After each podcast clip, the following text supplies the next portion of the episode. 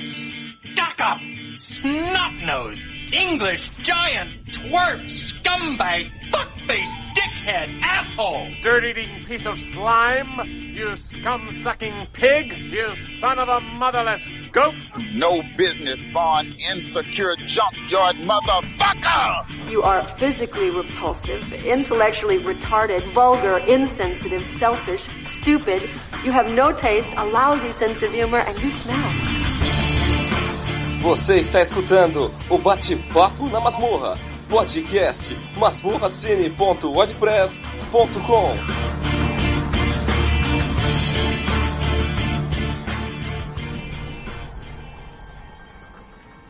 What went we out into this wilderness to find? Leaving our country, kindred, our fathers' houses. For what? For the kingdom of God. Let us pray.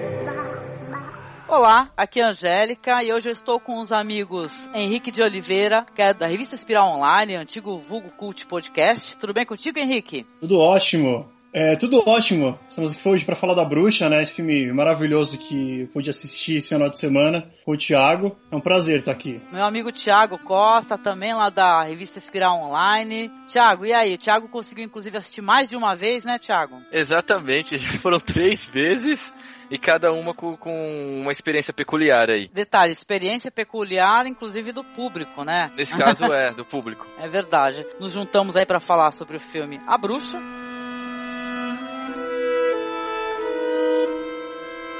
Nós vamos comentar um pouquinho assim a princípio do diretor, né, que é o primeiro filme dele, que é o Robert Eggers, que ele tem sido é, muito elogiado, né, por várias pessoas, por pelo menos alguns críticos que eu tenho acompanhado, o pessoal está elogiando bastante. O pessoal fala que foi mal vendido, né, eu, mas eu acho que ele não foi mal vendido, eu acho que ele foi mal hypado. Será que a palavra tá certa? é, fica nesse dilema se o filme foi mal vendido ou se o problema é o público casual. Mas aí a gente comenta isso mais pra frente. Sobre o diretor, é interessante falar que ele já começou, né? É um filme que vai virar um clássico, acredito eu, do gênero. Uhum. E ele ganhou o prêmio de melhor direção em Sundance, né? Então isso já é uma grande visibilidade para a obra. E inclusive ajuda a vender mais fácil, né? Sim, Sundance sempre chama atenção, né? Uhum. Tá, mas eu acho que teve um fator, né? Eu não sei se o Henrique também acompanhou isso daí, que foi o fator hype, né? De um jeito assim foi maravilhoso e por outro lado uhum. trouxe uma certa quantidade de espectadores assim que estavam esperando uma outra coisa. Porque o Stephen King, ele soltou um tweet falando do filme. Ele, ele soltou um tweet falando assim que foi um dos filmes mais assustadores que ele já assistiu na vida dele.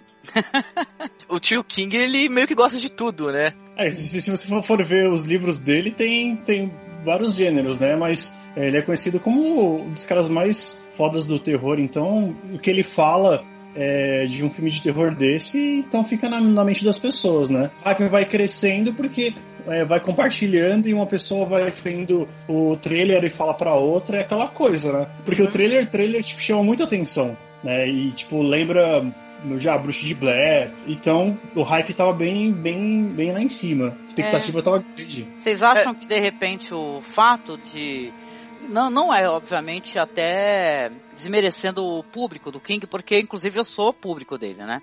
Eu gosto demais do, dos livros e tal, acompanho, curto, torço, sou do tipo. Mas assim, é, trouxe uma gama de pessoas que a princípio, elas inclusive elas estavam achando que era um filme de terror e medo. Teve até um rapaz que eu tava trocando uns tweets, né, com ele, e ele tá falando assim, ele colocou um Twitter assim, olha, eu sou uma das pessoas mais medrosas do mundo. Então eu acho que eu vou morrer de medo assistindo esse filme. Aí eu vendo outras reações que eu tenho acompanhado no YouTube, etc. Eu pensei, até tuitei para ele assim, olha, você tá indo numa vibe talvez não numa vibe correta, né? Até sugerir assim, por que, que tu não dá uma assistida em outro material, dá uma assistida em Haxan, né? Que é aquele filme mudo, né? Que fala sobre isso, bruxaria e tal. Ah, não li nada sobre, não quero saber nada. Me falaram que é de medo e é isso que eu tô esperando. Essa foi a resposta dele. Então, eu acho que é assim, é, o que, que é um filme de medo? O que, que, é um filme de terror, o que, que é um filme de horror, o que, que é um filme de suspense. Eu vou colocar para vocês só rapidinho aqui no começo essa questão do que, que é um filme de suspense, o que, que é terror e o que, que é horror, que eu tenho procurado por aí de material. Suspense é qualquer situação em que há um acontecimento cuja explicação, continuação ou desfecho são aguardados com grande impaciência e inquietude. Exemplo, exemplo, isso já para quem está já os iniciados. O Diálogo italiano, esses filmes de assassino, por exemplo, A Mão que Balança o Berço, né, filmes de suspense. Terror. Uhum. Qualidade do que é terrível, estado de pavor pessoa ou coisa que amedronta, aterroriza. Nessa categoria, eu acho que se encaixa, por exemplo, esses filmes com jump scares, né? Que são filmes de barulho, que do nada, né? Hoje é uma coisa que faz muito sucesso, né? Hoje em dia, inclusive é o que o pessoal compreende como filme de terror. Eu acredito. Aqui eles estão esperando, né? Estão esperando isso. Exatamente. Tem até os found footages, né? São filmes que tá tudo parado, um silêncio absurdo e do nada uma, uma música alta, um barulho estrondoso e você dá um pulo da sua cadeira porque você toma um susto imenso. São filmes de terror, que é uma coisa que, inclusive, eu acho que até é, mexeu um pouco com o pessoal da sala que eu estava, porque tiveram pelo menos dois trailers de filme de terror nesse sentido, né? Com esses jump scares. Aí depois vem o horror, que eu acho que se encaixa o A Bruxa, porque é um filme que traz forte impressão de repulsa ou desagrado, acompanhada ou não de arrepio, gerada pela percepção, intuição lembrança de algo horrendo, ameaçador, repugnante, traz pavor. É uma coisa interna, né? Traz aquele incômodo interno, né? Eu acho que isso daí é um filme de horror, né? Que eu acho que esse filme se encaixaria, apesar que eu acho que ele se encaixa até mais em drama, drama barra horror, né? O que, que vocês acham? Então, eu, eu concordo, porque do, do horror pro terror, como você mesmo disse, é um pulo, mas tá quase ali, né? Porque confunde muito. Eu mesmo, às vezes, eu fico nesse impasse. Porque o terror, hoje em dia, tá nessa vibe dos sustos, né? Ele, ele tá nesse molde. E se você pega o terror, não sei, de alguns anos atrás, ele tinha uma vibe diferente, que é o caso da bruxa, uhum. que ele resgata coisas antigas. Sim, ele resgata uma coisa legal, eu tava até conversando com o Marcos, né, que foi comigo, que ele resgata o folk horror, né? da Hammer. Na verdade, esses filmes assim, o filme de terror, não necessariamente de bruxaria, por exemplo, é, é o, o próprio Witchfinder General, que é outro filme que é da Taigun, O Caçador de Bruxas, que é com o Vincent Price. Né? Então quer dizer que são filmes que o terror ele acontece em aldeias, locais isolados. Nesse caso do filme aí da bruxa, eu até acho que tem até o componente de uma febre da cabana, sabe? O pessoal começar a enlouquecer pela solidão e tal, essas coisas. Esse terror, terror de hoje eu acho bem diferente desse do terror de, dos anos 80, 70, porque o terror hoje que as pessoas vão ao cinema assistir é o terror pastelão, né? Aquele boneco do mal, então, esse, essas nomenclaturas de terror eu, eu me, me, perco de vez em quando, porque o horror para mim é uma coisa. É, é, essa, essa, parte de, de, explicação que você deu, Angélica, é, é, se encaixa bem, só que tem a diferença do terror antigo, né, dos anos 80, 70, pro terror de hoje, que é um terror pastelão. É um terror, tipo, que tá descabido de, de roteiro, eu acho que não, não tem um, um trabalho tem uma outra trabalho... coisa, né, mais cerebral, mas a maior parte dos filmes, eles seguem uma fórmula, né? Eles são formulaicos. São umas estruturas assim aonde vai se desenvolver o clima, né? O clima ele se desenvolve, mas vai ter uma, um barulho súbito, algo aterrorizante, né? Não é nem. Porque eu também sou muito fã desses filmes mais gore. Mas assim, eu fico com a impressão, a bruxa, ele tem muito mais a ver com o bebê de Rosemary, por exemplo, ou, ou, Fita Branca do, do Michael Haneke, né, que é, uma, que é um clima, está se desenhando uhum. um clima. Quer dizer que o suspense, o clima no, no filme A Bruxa, que a gente depois vai falar com spoilers, né, para a gente poder explorar um pouquinho melhor, o suspense que ele é criado, o, o povo fica esperando, eu senti isso no cinema, que vai haver o susto absurdo. Que, que praticamente não há, ele não vai existir. Ele é um filme de clima, né? ele é um filme climático. O que o está se desenhando para ti é a estrutura do, do ambiente tétrico, assustador, é angustiante e não vai ter o susto. Você vai continuar, você deveria ter se assustado com essa situação que se apresentou, entendeu? É, no, durante toda a projeção você fica tenso, assim, porque é, é, um clima muito denso que, que o filme te deixa. E para mim, o, o susto você dispensa desse filme, porque ele consegue subverter isso no, no terror atual, no horror atual, né? Que você não precisa usar isso para fazer um bom filme, sabe? Exatamente. Que é uma fórmula que, que o pessoal usa porque sabe que é fácil e dá para vender, que você não precisa necessariamente ter para fazer um bom filme. O que, que eles usam é a su sugestão, né? Eles não mostram a, a violência, não mostram a... Até se desenha a violência pra gente, de certa é, maneira. Isso aí aparece, claro, sim. Só que ele não chega no, às últimas consequências dessa violência, que, por exemplo, um, um filme de, de é, novo cinema de terror francês, né? Hum. Aonde vai mostrar o que acontece até o, no final. A, a cena não vai ser cortada antes de mostrar a faca cortando. Não, vai mostrar para você o que acontece quando a faca toca o corpo. O, a bruxa, ele não chega até nesse limite. Ele não vai mostrar, né? Tem uma cena que logo nos 10 primeiros minutos que eu gostaria de comentar posteriormente, que é a do bebê, né? Que é uma cena uhum. muito chocante, não mostra o desmembramento, né? Ela fica na sugestão que para mim é muito mais horrorizante. Assim. É, eu Fica acho. tudo na sua cabeça e, e nada explícito. O que pra produção talvez seja até mais barato e fica muito melhor para você construir um clima. Mas se tem aquele casamento da, da, trilha sonora com a fotografia e se eles querem fazer isso e dar essa sugestão, é, tem mais êxito do que mostrar um, a violência explícita mesmo, né? Sim, sim, sim. sim. Cada, cada estilo eu acho que tem um público adequado para tal. É. Eu também gosto do gore entendeu? Isso é interessante, né? tem certas histórias que não tem problema. Tanto um exemplo básico assim para vocês, não sei se vocês concordam comigo, existem coisas horrorosas, né, que, que fizeram com filmes de, de terror interessantes, por exemplo, fizeram um remake de Mártires, né? Que é um filme super agressivo e filme altamente visual, né? E tá aí, só que eles fazem versões palatáveis de filmes que, que tem um público, eles têm sucesso porque eles são filmes assim. Eu gosto muito do, do gênero do terror, horror, é, essa, essa questão da. Dependendo do contexto onde é inserido o gore, né? O terror, a violência explícita, dependendo do, do que você quer mostrar no, no roteiro, na história, fica legal, fica palpável. Mas eu acho que pro contexto do que ele tava querendo apresentar no, na bruxa, não ia ficar bacana se colocasse Exatamente. Ficou, ficar, ficou perfeito, né? Deixou a gente completar essa lacuna, né, Henrique? Sim, exatamente, né? Porque ele, ele, queria fazer uma coisa mais pelo contexto histórico. Tanto que ele fez aquela pesquisa das questões religiosas lá que tinha na época, de documentos que tinham da época, né? Então o cara ele ia fazer um, um, um drama com uma pegada meio de horror, assim, né? Exatamente. Sim, ou seja, é, quer dizer que a, aí o público, né, não, não esperando algo nesse, nesse sentido, né, que é um filme que tem esse drama todo, tem toda essa questão religiosa que vai ser colocada no uhum. filme, na é verdade, que é, é imprescindível até se comentar sobre isso. Que nem eu teve um, um conhecido assim do Facebook que é o de um blog chamado Terrorama. Ele até gravou um vídeo, né, de, com a imagem do filme, fazendo um comentário e tal, falando que é muito babaca da parte das pessoas, é você pessoal escrever textos assim, olha, não vá assistir a bruxa se você espera isso, isso, isso, isso. Eu concordo com ele de certa maneira, entendeu? Que é babaca. Mas a gente também tem que compreender o seguinte, que não adianta você querer empurrar para um público. E um exemplo, né? Se Stephen King assistiu o filme do Hanek, a fita branca, e ele fala, esse é um dos filmes mais assustadores que eu já vi na vida. Para mim, no meu coração, ele é um filme assustador.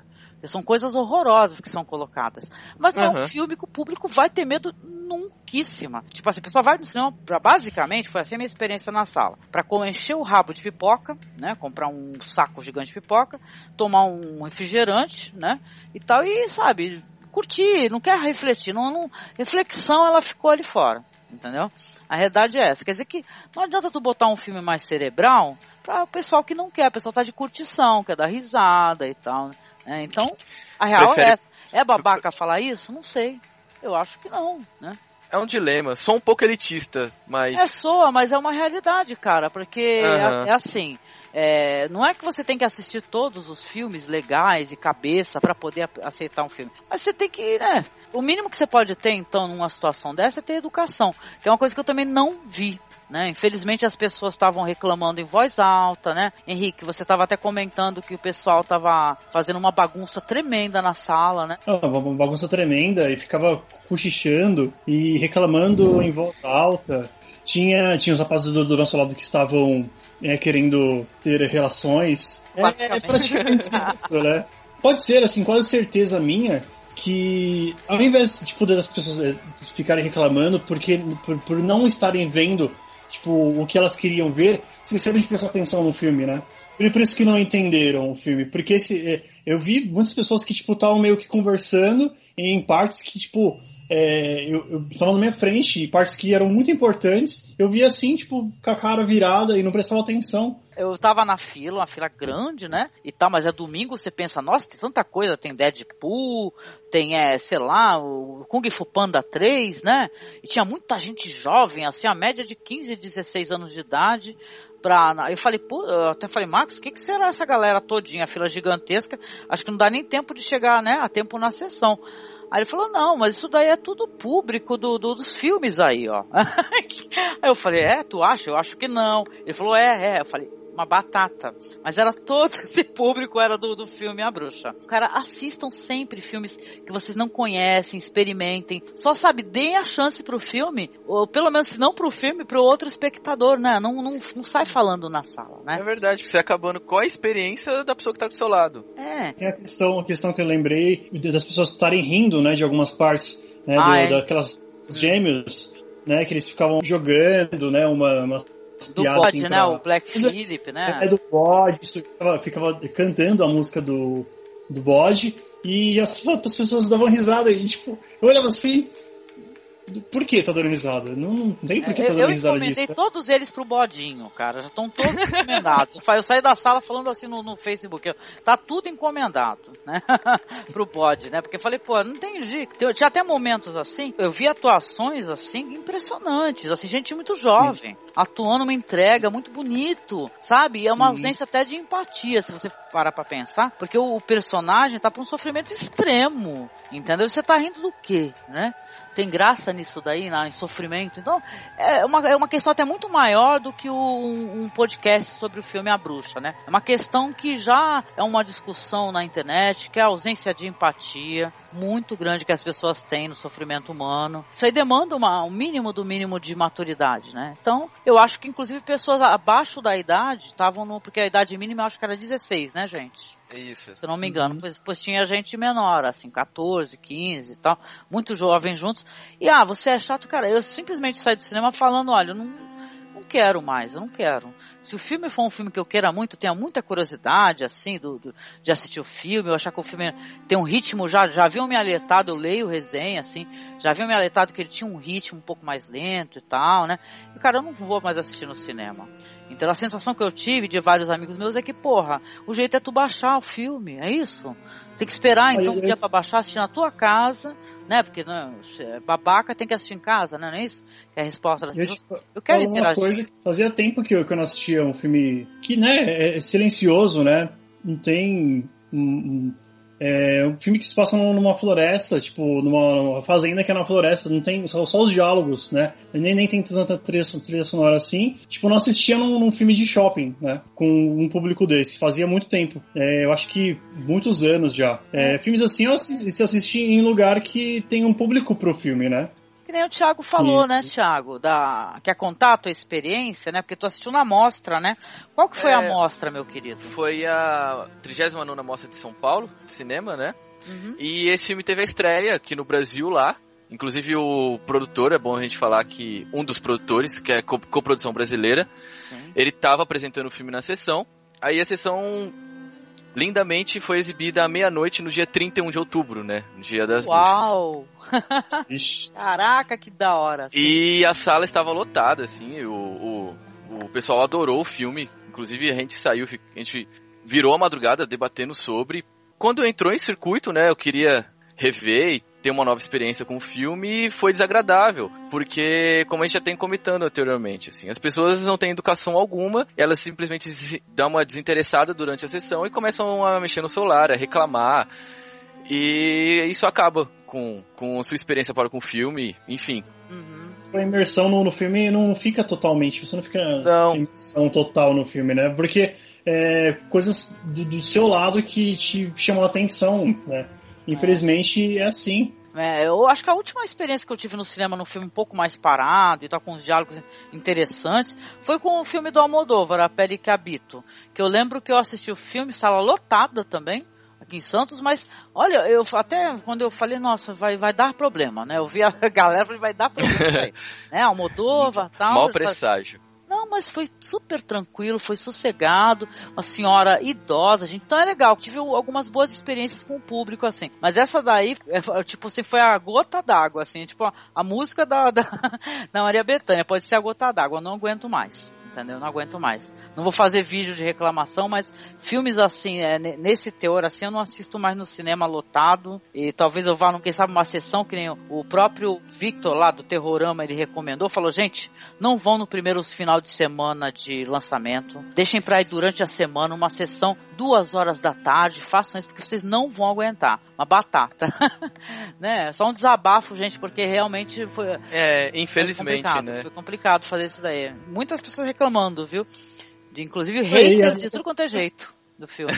para filmes, filmes que é, eu gosto muito de assistir filme de super-herói, né? Porque eu uhum. gosto de, de quadrinhos desde moleque. Eu ainda assisto filme de super-herói. E eu vou assistir no cinema, é, no shopping, né? Filme de super-herói, alguma coisinha que, que lança, assim, tipo, ah, um filme de ação que eu, eu quero ver, tipo, Mercenários. Eu gosto de Mercenários. Vou assistir Mercenários no, no tipo, cinema. Tipo, Deadpool, né? Esses filmes. É, é então, esse filme assim. assim, é, tipo, tranquilo, entendeu? É, eu, eu, ainda sou chato que se começa a falar perto de mim, eu vou lá e dou um grito. tu faz isso? Boca. O máximo que eu já fiz, assim, de que eu me arrependo muito disso, queria muito pedir desculpa à moça, né? Mas eu lembro que ela tava do. Foi no Planeta dos Macacos, acho que o último. Ela tava com o celular assim ligado e mexendo o tempo todo e tocando aquele barulhinho do, do celular, sabe, de mensagem. Aí eu cheguei, eu tava bem do ladinho dela, assim, eu falei assim, no ouvidinho dela, assim, desliga essa merda, caralho, entendeu? Bem baixinho. que sutil. Não, e ela bem baixinho, só pra ela escutar. Aí ela abriu um olho e largou o celular e não, né? Mas assim, eu tava na vibe de fazer isso. Agora, no meio de dois casais, os dois reclamando e falando, pessoal rindo na frente, rindo lá atrás, eu, eu tava me sentindo. Eu, eu que tava no lugar errado. Eu fiquei pensando, eu não devia estar tá aqui, né? Não, é, é, eu me, me, sinto no lugar errado, é, porque eu, eu, eu falo, falo assim, eu sei que é desse jeito. Por que eu que eu vim, né? Por, Por que, que, eu, que eu estou aqui, não é verdade? Mas é, isso não é um espaço que é para todos aproveitarem uma experiência cinematográfica, né? Porque a pessoa tem que impor a sua opinião. Na verdade, isso daí é uma questão até meio autoritária. A pessoa quer impor, né? A, a, é, sua, a sua, percepção, né? No momento você não vê isso. Tipo, você tá afim de ver o filme, aí acaba que, é, por, por conta dessas pessoas, você fica bravo e dá um grito. Por isso eu falei, pensa, não, é, eu, eu não, não, deveria ter feito isso, mas a pessoa estava errada também, né? E no momento você estava querendo ter essa experiência do filme, né? De estar de, de tá prestando atenção no filme e você não conseguia por conta de, de, de terceiros aí você acaba perdendo a cabeça. Então, a gente falou um pouco assim sobre essas questões de do que é horror, do que é terror, etc. Eu queria perguntar se a gente pode começar a fazer uma coisa legal, que é falar um pouco sobre o filme, que as cenas que a gente curtiu mais, diálogos e tal, o, o próprio conteúdo do filme em si, né, religião, etc. Podemos abordar isso daí agora? Por favor. Sim. Get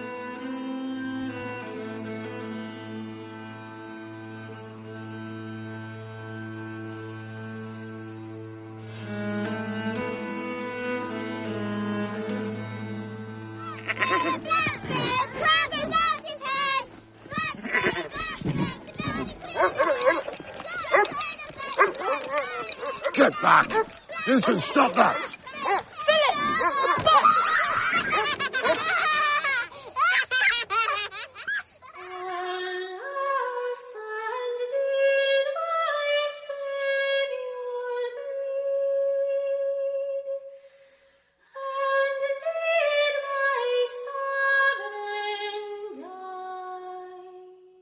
Então, eu queria, assim, antes até da gente começar a falar sobre essas questões, assim, do, do filme em si, mencionar os, os, artistas, né, que participam. Tem uma menina maravilhosa, eu pensei que ela era uma estreante, mas não, e ela chama muita atenção, que é a Anya Taylor-Joy, né, que ela faz a Thomasin. É, eu andei dando uma olhadinha aqui no MDB, não sei se vocês acessaram, E ela andou fazendo assim uma, umas tipo série, né, Atlântida, uma série que eu nunca assisti, né? Mas engraçado, tem uma atriz muito interessante que eu gosto bastante, que é a Kate Dick, que quem assiste Game of Thrones vai lembrar dela que ela faz a Lisa Harry, né? Uhum. No Game of Thrones, que uma atriz, assim, que ela tem uma face muito angulosa, eu acho ela muito interessante. Eh, se você for dar uma olhadinha no IMDB dela, ela participa de outras, é, de série histórica, tem uma série legal chamada The Frankenstein Chronicles, que é uma série inglesa com o Xambin, que eu até fiz uma piada assim no, no, no, no eu não sei se é um spoiler, porque o Xambin, é não isso, ele tem a piada do que ele morre, né? Mas o Frankenstein Chronicles, que tem essa atriz, ele é pior do que a morte, o negócio. Então eles conseguiram fazer uma, uma trollagem bem maior. Então ela tem um rosto muito interessante, é uma atriz muitíssimo competente, que faz a mãe dessa família puritana, né? Que são pessoas são ingleses que estão morando nos Estados Unidos, né? Exploradores. Uhum. O elenco é maravilhoso e, e eu fiquei impressionado com, com as crianças no filme. Sim. Porque acredito eu que dirigir criança não deve ser fácil. Você arrancar aquelas interpretações, muito menos. O que que foi a interpretação desse menino Harvey Screenshaw, né? Que Isso, faz, fez o Caleb. E faz Caleb. o Caleb. Gente, até os gêmeos e tal, eu acho que são crianças simplesmente adoráveis, deliciosas, mas ele, ele tem uma interpretação que tem uma pungência, né? Um ator muito jovem, assim, e tal, é, é impressionante. Esse eu tô dando uma olhadinha aqui no MDB, ele realmente não trabalhou muito muita coisa, não. Trabalhou num curta e tal, mas não trabalhou muita coisa. Mas é impressionante, chamou muita atenção das pessoas, né? A interpretação do menino. Tem um ator que é Ralph Ineson, que ele faz o William, que é o pai que a, a, voz dele gutural chama muito achei, a atenção das pessoas, né? Que, que vozeirão, A atuação dele e a voz no, no, no, trailer, quando eu vi o trailer, falei, meu, de quem é essa voz? Deve ser tipo é. alguma coisa demoníaca, né? Falei assim, olha, esse homem lendo uma receita de bolo de fubá, porque, olha, lembra aquela música lá do, do, do Massacration, que eles deem uma receita de bolo de fubá? Em uma vasilha, venere a farinha de fubá e o fermento para não empelotar. Bata as claras em neve e adicione as gemas. Eu falei, puta que pariu, né? O cara, o cara Não, e Henrique, ele, ele, trabalhou em muitas coisas legais. Ele trabalhou em Kingsman, é que ele é um cara que ele faz sempre coadjuvantes. Guardiões da Galáxia. Ele trabalhou em, é, em, mais de um filme do Harry Potter. Inclusive, ele tem um rosto tão característico, é que ele, ele ficou meio desconhecido pra gente porque ele aparece barbado, né? Ele aparece com aquele aspecto puritano e barbado. Quer dizer que a gente já ouviu em outros filmes, mas ele sem barba, né? Ele tem um rosto muito interessante, esse ator, né? E a voz dele é uma coisa sensacional, né? né? A primeira tomada do filme, inclusive, ele de costas, num tribunal, falando assim com aquela voz lá que você fala, você gela, né? Fala, é, imponente. Ele tá promovendo a ele, a família dele, uma, uma desagregação. Esses tribunais religiosos e tal, quando a gente vê em vários filmes de bruxas, você vê que o pessoal tá, tá sendo julgado por heresia. Ao contrário, eles estão sendo é, é, julgados pelas pessoas porque isso é um excesso né, de, de zelo né, na, na distribuição da palavra. Então, então eles chegam e falam assim: olha, não tem condições de vocês ficarem aqui, porque vocês estão trazendo a discórdia. Então a gente nem sabe, inclusive o filme faz muito bem não explorar isso daí, né, gente? Que ele, ele não fala o que, que foi que eles fizeram. Né? Simplesmente eles estão sendo convidados a se retirar, né? O elenco é todo muito interessante. Tem os gêmeos, é verdade, Ellie Granger e Lucas Dawson, que são uma, umas fofuras. É, eles são, são muito carismáticos. Tem é, o irresistível, incomparável é, Black Phillip, né? tem só o crédito pra voz dele, né? Mas ele não tá acreditado no DB, mas ele é sensacional. Mas, mas deveria, né? Deveria? Porque... Assim como as crianças, o, o bode ele tem uma atuação ímpar no filme. Porque normalmente tem os treinadores, não tem? Quando tem animais, né? Eu não li o suficiente assim de curiosidade sobre o filme para saber se tinha alguém, porque tem cenas que esse bode mostra assim que ele se levanta, que ele, que ele anda meio de lado e tal, que você fala, cara, cara, como, como conseguiram isso, né, do animal, tá? Tem até aquela parte, parte que, ele, que ele ataca o pai, ele sai pulando Aquilo dali é muito preciso, assim, né? O bode ele não, não foi feito CGI, né? Não foi feito especial. Que já é lindo, né? Interessante isso daí, né? Tirar aquela atuação dele, porque ele tá atuando ali. Uhum. Ele, tá, tá, parado olhando para os gêmeos né? E tipo, você só vê só o, é, é a sombra dele, né? E ele parado. Sim, tipo, como eles conseguem fazer isso? É. Só, só pra fechar o do bode, aqui, lembrando que o cachorro daquele último filme do Godard, ele ganhou um prêmio pela atuação dele, do Adeus à Linguagem. Pode dar um prêmio pro Ah, é? bode também. Tá na hora de Hollywood começar a pensar em dar prêmio pra, para os Pra- animais e também para a captura de movimentos, né? Já que é um vale tudo, eh, tem que começar a premiar. Exatamente, vamos... Tem, que aproveitar agora essa época, né? E, e mandar todas as suas sugestões. Pluralidade, academia, pluralidade. É. O filme ele tem uma fotografia muito interessante, é uma fotografia meio acinzentada, né? Ela, ela é fria, né? A cinematografia fria. inteira do filme é, é linda, assim. Pela locação fria. também, né? Ajuda bastante, a Sim, da floresta. A E dentro utilização, a utilização da luz também, porque tem umas tomadas que elas são, meu, é, é um wallpaper, é lindo. Tem umas Uhum. tomadas que, por exemplo, a família tá se reunindo e é somente é a luz de velas. Magníficas, são tomadas lindas, entendeu? Parece uma cena bíblica, até de uma santa ceia, né? Inclusive, logo em seguida a cena que eles saem, né, da cidade, eles estão acampando, né, que é um plano deles na floresta só sendo iluminado por velas. Que aquilo é lindo, aquilo... É lindo, parece o Hobbit, né? Parece que vai pular um Hobbit a qualquer momento, um É, elfo. e, e lembrou muito de, de alguns alguns enquadramentos do, do Haxan na floresta, né? Que as pessoas Uhum. estavam sendo iluminadas por velas e tal. Deu pra fazer esse paralelo. Você tem essas fotografias, eu, eu lembro muito. Ah, o filme, o filme pra mim lembra bastante o A Hora do Lobo do Bergman, né? Cara, eu ia comentar exatamente isso. O, o tom do filme, ele tem uma coisa de Bergman. Primeiro, é, pelo tema, né, que é religião, e o Bergman gostava de tocar nesse assunto, que é a ausência de Deus, aí é todo mundo fanático e procurando é, a mensagem divina, até que você dá uma titubeada na fé ali, sabe? E além do tema, como o filme vai sendo conduzido, né? A construção do personagem e todo o enredo, ele vai. Não é lentamente de uma forma pejorativa, mas ele é minuciosamente bem construído. São planos longos, tem algumas cenas que. que são planos sequência, assim, que favorece muito a cena e a atuação em si. E a fotografia também, né? Difícil você ter um movimento de câmera ali, são sempre planos estáticos também. Então, pelo tema e pelo pelo caminhar da história, como a Angélica comentou no começo, né? Lembrou Haneck e a fita branca, precisamente. E os filmes do Bergman. Você lembra da Fonte da Donzela, você lembra um pouco do. Até do sétimo selo em alguns momentos, né? Pelo, vê- pelo clamar de Deus que nunca vem, sabe? O filme, ele, ele joga muito com uma coisa que eu amo, que é a, a dubiedade. Entendeu? Sim. Ele nos engana, de certa maneira, eu sinto isso, né? Ele brinca com essa questão da credulidade, do que, que você está acreditando como espectador, porque é assim, você vai ter a família excessivamente religiosa, muito religiosa, são expulsos por isso, então é uma sensação de, de beatitude, né? Glória divina. Eles se ajoelham e tal, antes de aparecer a, fazendinha, a casinha deles, se ajoelham ali, tipo, tipo o Papa beijando a terra, o pai lá, ele beija o chão que ele chegou. Só que você vai, através de você vai vendo, é uma família muito desestruturada, né? Meio desequilibrada, através até da própria religião, porque, por exemplo, eles estão sempre falando em culpa, culpa. O pai está conversando com o menino, né? Isso depois já que o bebê some, e ele fala assim, olha, por que que o meu irmão, que é um neném, ele tem culpa? Qual o pecado que ele tem, né? E tem a questão do pecado, aquele negócio de, de Eva, né? E tal, e Uhum. Adão, e tal, que todos nós somos pecadores. A criança não foi batizada, então morreu pagã, não é verdade? O paganismo até ele tá bem ali dentro da história, na figura desse bode sensacional, que é o Black Phillip, né? Em representações de Baphomet, né? Você tá tendo uma linha narrativa, né? Você tá vendo uma história que aparentemente, é, você tem mesmo uma bruxa na história. Existe o sobrenatural, não é verdade? O bebê, ele não simplesmente some. Ele some e vai ter uma tomada onde você vai ver o, uma bruxa, uma mulher, uma pessoa, né? Levou essa criança, tem uma tomada onde, inclusive, é, parece que ela, ela alisa ele, essa ela vai cortar o, o pênis dele.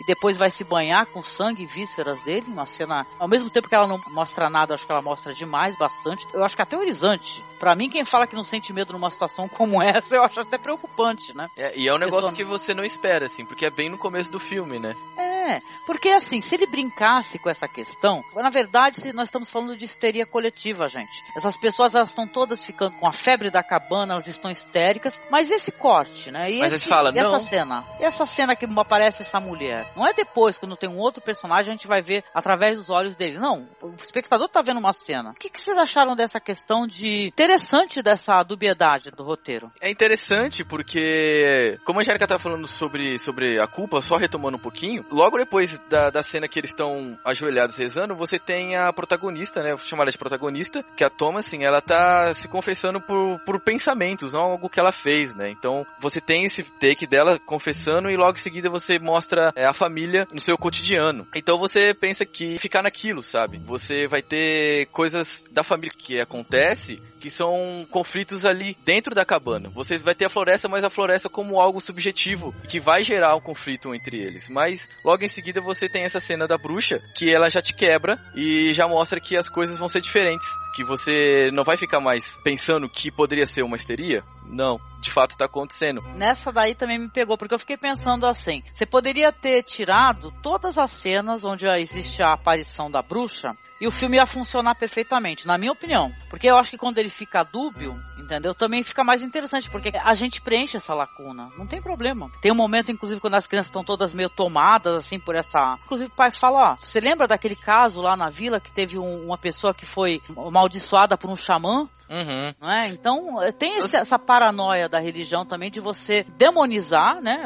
Outras religiões, outros credos e tal. E isso também trazer a loucura, né? Pra dentro da situação. Você acha que nessa cena a, a bruxa, ela, no filme, ele, ela aparece cedo demais? Porque ela poderia ser construído melhor, você ficar. Você sugerir uma coisa e no fim você realmente mostrar a bruxa de fato. Eu penso assim, é que nem eu falei, né? Adorei o filme, não é uma crítica, não. Muito pelo contrário, a aparição dela é interessante, é tétrica, é legal. Uhum. Só que eu acho que não precisa. No começo, tá sob os olhos de quem? É, são os nossos, nós somos espectadores. É, verdade. Né?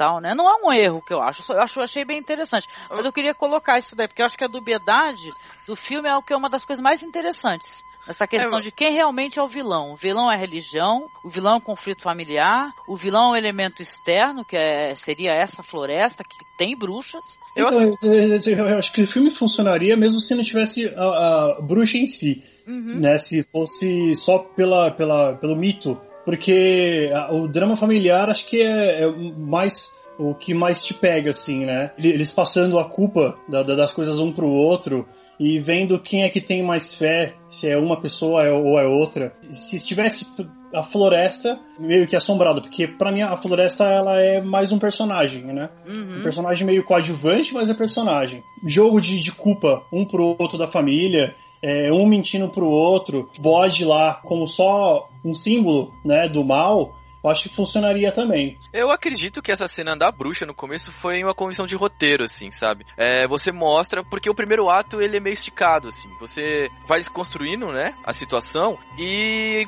talvez da cabeça que o diretor ele também escreveu o filme, né? Sim, Falou, cara, eu sim. preciso mostrar alguma coisa pra poder deixar o público ligado, porque se o pessoal já reclama que o filme é parado e alguma coisa, talvez ele teria colocado isso pra Pra prender a atenção, né? do prender logo no né? primeiro ato, porque o primeiro ato Sim. realmente é uma construção muito grande, assim, do- dos conflitos, né? Não, e é interessante porque quando você para assim para analisar outras obras que também têm esse conteúdo, elas sempre dão a entender, uma boa parte delas, ao, ao meu ver, né, na minha opinião. Por exemplo, As Bruxas de Salem, né, que é um filme que eu acho que é uma referência para você, até interessante para você assistir juntamente a esse. Ele tem o componente da histeria. Ele mostra isso daí, né, dentro do roteiro e tal, né? A gente está acostumado a verificar esses filmes, tem esse discurso de você falar assim, olha, olha só a religião, o que, que a religião está fazendo? Olha só como é que funcionava o martelo das bruxas, né? O Malhos Malificaram, né? Tem filmes que também falam sobre isso, abordam isso daí. O no próprio Haxa, né? Que você estava comentando, né, Thiago?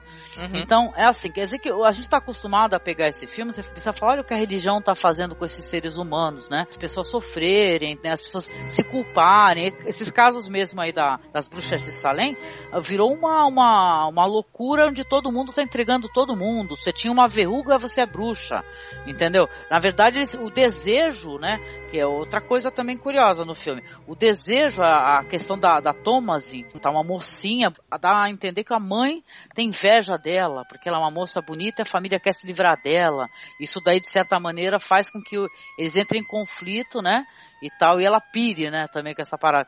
Quer dizer que a religião, ela sempre é um componente para mostrar, olha só, você tá vendo o pessoal sofrer por causa disso, por causa do excesso de religião, né, de você querer julgar os outros, né? É que eu achei- o legal que você falou do desejo, eu via no, no Caleb também, com a Thomasin, né? Sim, ele fica olhando pro, pros seios da, da irmã, né? Isso. Aliás, eu queria colocar uma, uma coisa pra vocês aqui, porque assim, tem um momento no filme, né? A gente vai acompanhar a história. Acho que a gente não vai narrar esse filme pra você, ouvinte, totalmente. Se você não assistiu, você já tá fazendo mal por escutar o podcast sem assistir, tá? Mas vamos dizer assim, não precisa narrar o filme, né? Eu digo assim, tem um momento onde já tá ocorrendo esses conflitos. A, a mãe, ela rejeita, né, a filha, o, depois que a criança some, o bebê, tudo começa a desmoronar, né, um castelo de cartas. As paranoias, as frustrações, elas vêm todas à tona. Tem um momento que a, a filha escuta, né, falando assim, ah, vamos deixar a nossa filha na casa de fulano de tal. Vão tipo largar a filha lá, tipo de- vender a filha, que vamos ser realistas, é, vai ser bem uma escrava sexual de uma outra família, isso sim, né? E o menino, de manhã logo cedo, ele também escutou Caleb, que é mais jovem do que ela, né? Ele é a mais velha, ele é mais jovem que ela, é o segundo. E ele fala, olha, eu vou pegar o cavalo e vou pra floresta. Aí ela fala assim, ó, vou com você, se você não deixar eu com você, eu vou te delatar. A- Aí nessas cenas aí da floresta, ele vai lá, ele pega um coelho, essa é a questão coelho também, a gente brinca muito com o bodinho do o Black Phillip, mas tem a questão do coelho do mal também, né? É, filme, tem né? o coelho, tem os, os animais malignos ali. Pra- Pra vocês verem o negócio que eu tava falando de dubiedade. Eles vão, entram na floresta, ele vai, é, escuta algo, um barulho, sai correndo, é, ela também tá no cavalo e acaba sofrendo uma queda e aparece, né? O tempo passa, eles saíram de manhã antes do amanhecer praticamente, ela só retorna à noite. Ele só aparece num, num fragmento do filme, onde você vê que ele vai encontrar a cabana da bruxa, inclusive, né? E já com essas questões todas de, de puberdade, de, de desejo sexual, inclusive ele vai ter uma visão, uma visão meio chapeuzinho vermelho, né? Mas é bem interessante. Isso aí ficou aberto à interpretação e sou eu que tô jogando isso daí. O, o, menino, o irmão, ele tem um desejo sexual pela irmã. E depois disso daí, quando ele reaparece, ele tá totalmente transtornado. Ele tá falando que a bruxa tá dentro dele, que ele precisa expelir aquilo, ele não consegue nem falar, ele tá com os, os dentes trincados. Eu fiz uma leitura dessa cena que eu queria perguntar pra vocês se de repente passou pela cabeça de vocês que os dois tiveram uma relação sexual. Entendeu? Que o componente, esse componente aí que é a- o sexo, né? É a puberdade, a culpa cristã, que isso daí que desencadeou tudo, na verdade. E depois o menino pirou, surtou. E ela pirou e surtou. E talvez o que tá- está sendo mostrado pra gente, espectador, é uma grande mentira. Na verdade, ela ter caído do cavalo, ele ter encontrado a bruxa, daí eu achei que ficou aberta a interpretação. Vocês. É, tu pode fazer o gancho também com, a- com logo em seguida com a cena que ele, que ele vomita, que tem uma maçã, né? Que simboliza Uhum. exatamente isso. Pecado, a árvore, É. né? Pecado original, sim. Cara, eu achei muito foda essa colocação. Não tinha pensado nisso. O pai vai à busca dos filhos, tá tudo pirando na casa deles, né? O pai vai em busca, encontra a filha e tal, e o menino desaparece, depois ela encontra o, o irmão. O irmão tá nu na chuva. Eles falam sobre culpa desde o começo do filme. Isso daí eu acho que acabou virando uma catarse, entendeu? Esse negócio do desejo, da culpa, que acabou dando essa loucura, entendeu? Toda aí, né? Acho que tem muito a ver com isso daí. Acho que o que eles mostram pra gente é uma grande mentira. Eles mostram pra gente o que eles gostariam que a gente visse. Na verdade, o que está acontecendo pode ser muito pior. É que nem o bodinho. O bodinho, essa criatura simpática, o Black Phillip, né? O tempo todo as crianças cantavam, eu achava aquilo meio esquisito, me trazia um certo incômodo, né? A menina o tempo todo cantando a música, Black Phillip, você é legal, não sei o que lá, blá blá blá. Eu falava, nossa, que, que carinho que, né? que, é- que carinho que essas crianças têm por esse bode, né, meu? Que deve ser muito da hora o bodinho, né? E tal, né? E, e realmente, né? O gancho depois que a própria filha faz e fala assim, ó, ela não parava de falar com o bode. Ela ficava o tempo todo, né? Começa o jogo do entrega-entrega, né? Que isso daí aconteceu também nas bruxas de Salem, né? Ela não parava de falar com o bode, né? então ela que é a bruxa. E isso que você colocou, é, eu me lembrei da, da, da parte do, do lago, né? Que ele vai pegar, pegar água e ela tá lavando a, a camisa do pai dela. E parece que ele, ele chega com uma cara meio assim, olhando pros seios dela. Depois ela pergunta o que, que foi, tipo, com uma cara muito de. que tinha acontecido alguma coisa já, né? Ou, ou já estava na cabeça dela. Ela sabia que ele tinha interesse por ela. Ah, uma compreensão, né? É, então compreensão, apesar daquele abraço é, fraterno, né, e carinhoso, e brincalhão, uma compreensão, né? Sim, tal. porque, tipo, é, na hora que ela tava, ele tava olhando pros seios dela, e ela, tipo, olhou para ele, e ele ficou meio assim, né, aí ela, ela ficou brincando com ele, dando risada. Então, se ela já era uma adolescente, já tinha esses lapsos, assim, né, de, de, de puberdade, ela sabia que ele tinha interesse por ela. Né? Aquela cena que mostra eles no lago entrega totalmente. Aí ligando isso que você colocou, a esse jeito que ele trata, ela trata ele no lago, na conversa deles, é, entrega muito isso, né? É verdade. Um colega também colocou uma coisa interessante, eu queria perguntar para vocês. Vocês estão sendo desabafo, inclusive, para poder conversar sobre. Tem um momento, assim, pro final do filme, tá? Aí, finalzão mesmo, pós-fade out, que o demônio ele pergunta para ela assim: Você quer manteiga? Você quer é, luxúria? Você quer conhecer o mundo, né? E o nosso colega Emerson, ele colocou o satanismo ao lado da liberdade. Como o satanismo foi uma grande liberdade, né? Que seria uma outra brincadeira do filme, assim, também. A questão do satanismo, na verdade, traz muita liberdade para alguém que está sofrendo muito, né? Com a questão da puberdade. Os grandes culpados, né? O tempo todo pela religião. E aí, satanismo e liberdade, tem a ver? Eu, eu concordo plenamente. Quando aquela cena, aquela cena que maravilhosa, você percebe que, que a personagem ela ela estava livre. Porque dá spoiler, né? Já tá mais que avisado. Sim. Ela ela vê todo o Coven na, na, na floresta. Ela, sensacional Coven, sim. É, que, que, arrepia, né?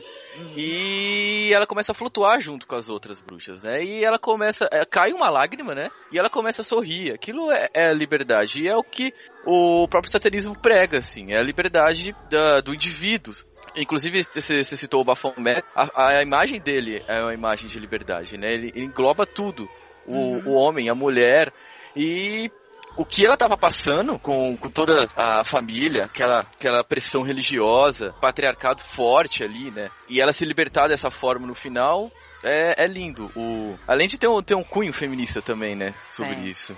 Sim, o cover das bruxas, né? Uhum. As bruxas, né, na, na época da, da caça, as bruxas muitas eram parteiras, não é verdade? Isso aí é sabido, né? Tinham domínio sobre as ervas e tal, e por isso elas eram, né? O próprio corpo feminino, né? O, o, a religião em si, ela sempre demonizou e diabolizou o corpo feminino, né? Exatamente. Quer dizer que o desejo que o homem sentia era o suficiente para ele julgar essa mulher como uma bruxa, porque ele sentia desejo por ela. A vontade dele era poder estuprá-la, né? Só que como a religião não permite, ele acusa ela de bruxa, né? Então é assim, tem um cunho altamente feminista. Assim. Jogou um feitiço nele.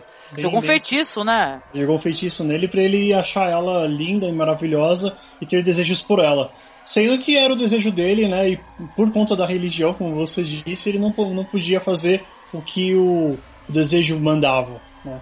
Hoje em dia, né, gente? Se a gente colocar hoje, estamos em 2016, hein? Século 21. Hoje em dia a gente ainda escuta que a culpa é da vítima, né? Imagine a. Às né? vezes, né? Hum. Imagine naquela época, né? Imagine naquela época, meu filho rebolou, andou e rebolou sem querer, já era, já tá culpada, né? Então é foda, gente. É, é, é essa ideia de culpar, é culpar a vítima é, é terrível, totalmente é. equivocada.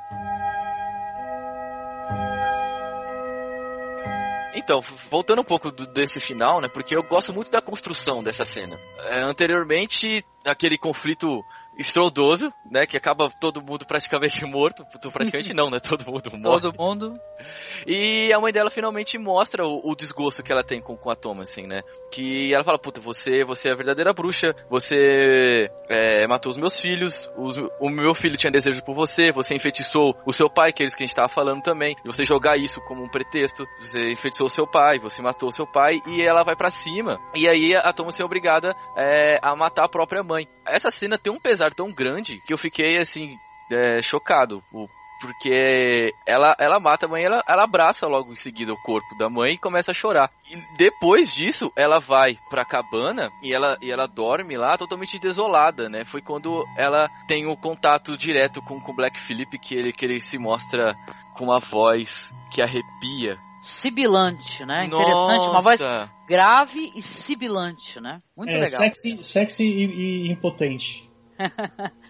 Aliás, eu adorei, gente. Não mostra, você não visualiza esse ser, né? Você escuta ele conversando com ela, tem uma sombra atrás dela, né? Que, é, que tem até esse negócio, essas perguntas, né? Meu namorado, ele colocou uma coisa tão legal. Ele falou que a, as perguntas parecem ser estranhas, mas não são. Porque assim, ele pergunta se você quer manteiga. Passavam fome, né? Porque a família, tudo que ele plantava, o milho, tava tudo dando praga, né? E tal. A gente tem uma visualização Sim. disso, né? E, e o diretor faz questão de mostrar isso várias vezes. Ele não é explícito, mas ele, ele sempre mostra uma cena ou outra. O pai tá com milho na mão e tá estragado. Pra mostrar mesmo que, que a colheita não dava.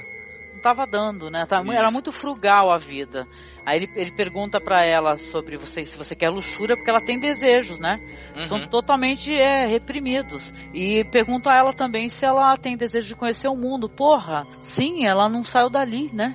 Nunca, né? A mãe dela, tem um momento que ela desaba, ela fala que ela perdeu a fé, né? Quando ela já tá desesperada e fala: Eu queria voltar, era pra Inglaterra. Eu queria voltar pra minha terra. Drama familiar, né? Até além disso do, de terror psicológico ou de horror, né? É um drama familiar muito denso, né? Sim. Acho que foi por isso que a plateia não conseguiu também, né? é Fazer essa. É, é uma fazer essa pra eles. dizer, processar Se- isso daí. Esse drama familiar tem, tem uma, uma parte que é, o pai tem uma discussão com a Thomasin, né? E, e ela joga tudo na cara dele, né? Que eles não, não, ele não consegue nem caçar, ele não consegue comida pra eles. Só sabe ele cortar lenha. Só sabe cortar lenha.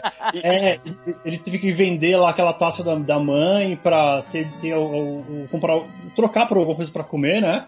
Sim. E só sabe cortar lenha, né? E, por, por que ele tem esse, esse- essa coisa de cortar aquela lenha? Ali é, é onde ele, coisa des- reprimida, é, onde ele despeja, né, a raiva dele. despeja a raiva, Raiva dele. de- ou desejo, né? Pode ser desejo. Pode ser. Pode Sim. ser. O... Mas, ironicamente, né? Ele, ele morre quando ele é atacado pelo Black Phillip em, em volta Sim. das lenhas dele. E aí a gente tem uma visualização de uma quantidade impressionante de lenha, Sim. né? Aí tem Sim. a É quantidade muito, de. é muito desejo refreado. Sim. Ai, gente, é sensacional. Eu gostei muito do filme, gente. Eu acho que foi muito interessante. É lá, como a gente já conversou, é, é, só lamento a, a sensação que eu tinha de, sei lá, o que, que eu tava fazendo ali naquele momento, né? Pensei com saudade da minha TV, da minha casa aqui. Falei, ai, que delícia se eu tivesse na minha casa agora. É, Mas isso é uma coisa meio egoísta, né, gente? O pessoal fala É, que é- cinema faz parte disso. Você ter essa experiência com outros seres humanos. É, um evento social, praticamente. Sim. É certeza, certeza que se você tivesse, eu mesmo tivesse em casa à noite pra assistir esse filme, eu iria ficar morrendo de medo. Né? Porque- É muito climático, é? É muito climático, por, no, no escuro, na, na calmaria, né? Você iria ficar com, com sentimentos, porque ele é muito psicológico, né? Ai, sim, muito legal. É muito bom. Ai, concordo. E, e, assim, ele passa isso, essa coisa psicológica, do terror psicológico pra você. Só que é, no, no cinema é complicado porque você tem que ficar imerso nele, né? Eu, eu, eu fico pensando nisso, de você fi- ter a imersão do filme, e, eu não consegui ter essa imersão totalmente por conta do público que estava comigo, né? Viu, Henrique? Sabe uma coisa que eu gostaria? Não sei se por que, que não pensaram nisso ainda. Parece uma coisa tão óbvia, né? Talvez ela não seja possível. Mas é, tu não acha que deveria, né? O cinema, tanta tecnologia, né? Tanto 3D. Aliás, um alívio muito grande, minha gente, por esse filme não ser um filme de 3D, viu? Muito obrigada, muito obrigada, né? E é um filme em 3... que não é em 3D e que não haverá continuação, já foi Sim. confirmado. Maravilhoso. Não, e sabe, uma, parece uma coisa tão óbvia. A questão da percepção, né? De você se, se sentir dentro do filme, ela é muito bem colocada quando você tá com fones, não é? Me, me parece que, se formos supor, se, se existissem salas assim, devem existir, posso estar falando uma grande bobagem, mas assim, se você tivessem fones, por exemplo, wireless todos, a pessoa podia estar, sei lá, cara, é, gritando do teu lado, sei lá, falando uma qualquer merda, só que você tá ouvindo dentro do seu ouvidinho e olhando a tela, né? Se a pessoa não se levantar, se posicionar à sua frente, por que, que não existe isso daí, né? Essa, essa espécie de, de gadget, né? Pra cinema. Acho que resolveria tantos conflitos isso daí, né? Porque a pessoa podia estar falando, comendo pipoca. Eu aqui em casa, quando eu tô assistindo filme de terror, aliás, uma coisa que eu não faço muito, que eu também sou muito medrosa. Eu adoro terror, horror e tal. Eu tenho medo. Mas com fones de ouvido, isso daí é potencializado. Ainda mais quando esses jump scares aí, entendeu? Isso aí dá um susto federal, então dá um pulo da cama, né? E tal, né? Não seria legal? É, seria uma alternativa, né? Né? É. Olha lá. Olha, eu acho que a gente, tá, a gente falou isso aqui e a gente foi meio idiota. A gente devia ter patenteado isso daí, pensar em patentear isso pra depois falar no podcast, que eu vou tirar. tem alguns lugares que você pode assistir televisão, né? E tem na, na poltrona é, um, um plugzinho de fone. Deveria ter, ter nas poltronas do, do cinema, né? É. Você pode levar o seu fone. Olha, já pensou? Sensacional. Sensacional. Oi, Cinemático, se liga, né? Acabou as tretas no cinema, né? Tem, tem uma, uma coisa que eu tava pensando aqui, é na questão do filme ser o. Tipo, o filme é um blockbuster ou não é um blockbuster? Não, cara. Eu, eu não acho que é um blockbuster, não, Henrique. Não. É, é, assim, ele, ele foi vendido como um blockbuster, mas não é um blockbuster. Mas ele foi vendido uma. Deixa eu só te perguntar. Por que, que ele foi vendido como blockbuster? Ele foi, na verdade, o hype dele, que nem eu comentei. O hype dele aconteceu devido a alguns críticos de cinema, alguns blogueiros que eles têm acesso, assistir antes da estreia, né? O próprio Stephen King. Então, na verdade, o hype Uhum. ele girou em torno disso. Eu acho que não é- eu não acho nem que o filme tenha sido vendido errado. Tem um cara que eu admiro muito, chamado Maurice Legear, que é um cineclubista aqui de Santos. Ele falava que não- às vezes o problema é o espectador. Então as pessoas, na verdade, elas tiveram problemas com a sua expectativa. Sim. Entendeu? É, sei lá, porque eu não vi o pessoal falando assim, o maior. É a única pessoa talvez que foi- fez isso foi o Stephen King, mas vai saber a percepção dele. Vai ver que eu, eu também acho que esse filme é um filme assustador. Na minha cabeça, ele é, ele é um filme terrivelmente tétrico e assustador. Eu nunca ia querer viver uma situação dessa, como eu não ia querer viver no filme do Haneck. Um- Acho que qualquer filme do Haneck, se vacilar, qualquer um filme do Haneck. Mas assim, é- são filmes terríveis, histórias horrorosas. Como isso não, é- não te assusta, né? É que nem aquele cara que, tipo assim, ele acha mais complicado explicar o beijo gay na TV do que a violência. Sim. Então, na verdade, eu acho que é um pouco de, né, de falta de, de, de, de bom senso, sei lá, né? É, mas vira e mexe, quando soltam uns trailers assim de filmes de terror na internet, cria um burburinho. Aconteceu isso com o Good Night Mommy, aconteceu isso com aquele o Babadook, não lembro o nome ao certo, é isso? É Babadook, É Babadook. Babadook. Isso. Aí as pessoas vão criando expectativas. No caso da bruxa, né, houve a confirmação por, por meio dos críticos, assim. É um filme excepcional. E aí o hype só aumentou. Umas pessoas que eu vi muito jovens lá, será que elas têm acesso realmente a blogs de resenhas e tal? Tem alguns críticos que eu, eu, eu li as críticas deles sem spoilers e foram críticas excelentes, falaram, falaram sobre a, a música, sobre a estética do filme e tal. Tiveram esses daí mais chamativos, né? Que falaram, olha, não assista se for por isso, isso, isso. Que algumas pessoas não gostaram, né? Porque a arrecadação grande aqui no Brasil acho que já tá em torno de, não sei se 2 milhões, negócio assim, né? Só aqui no Brasil. Mas todas as pessoas que eu vi na sala, e eu vou ser bem sincera, pouquíssimas pessoas não saíram sem falar bobagem. Tava monte de gente falando, ó, só senti medo agora nos créditos.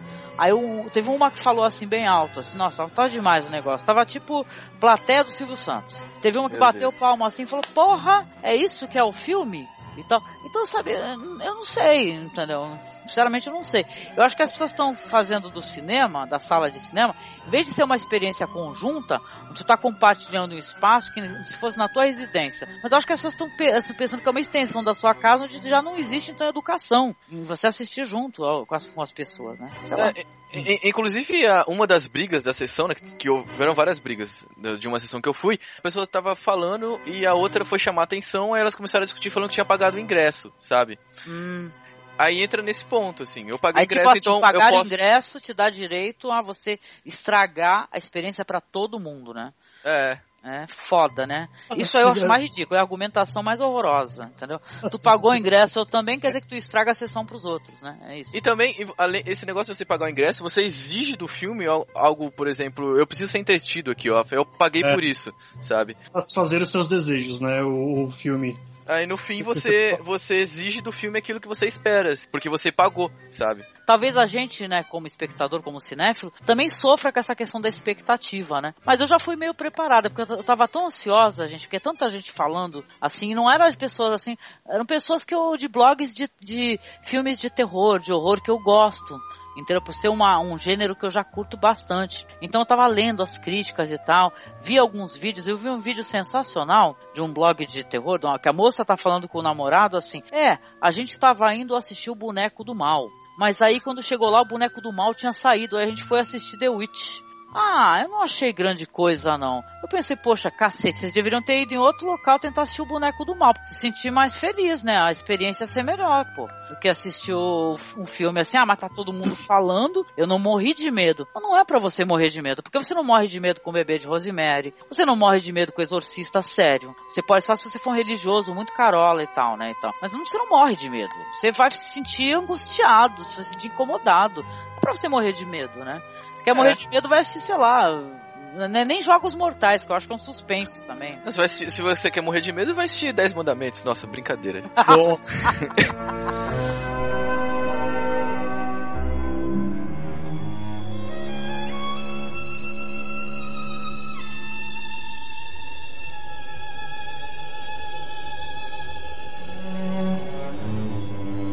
Então a gente está abrindo um bloco aqui de recomendações, tá? Eu vou recomendar alguma coisa, alguns filmes de bruxa interessantes, o Thiago também, o Henrique também. Então, Thiago, começa recomendando, vai, vamos supor, recomende aí dois, três filmes aí que você acha interessante, o pessoal gostou do filme A Bruxa, fala assim, ó, assista isso. Ah, então a gente começa do clichê que é o Alucarda. La Hija de las Nieblas.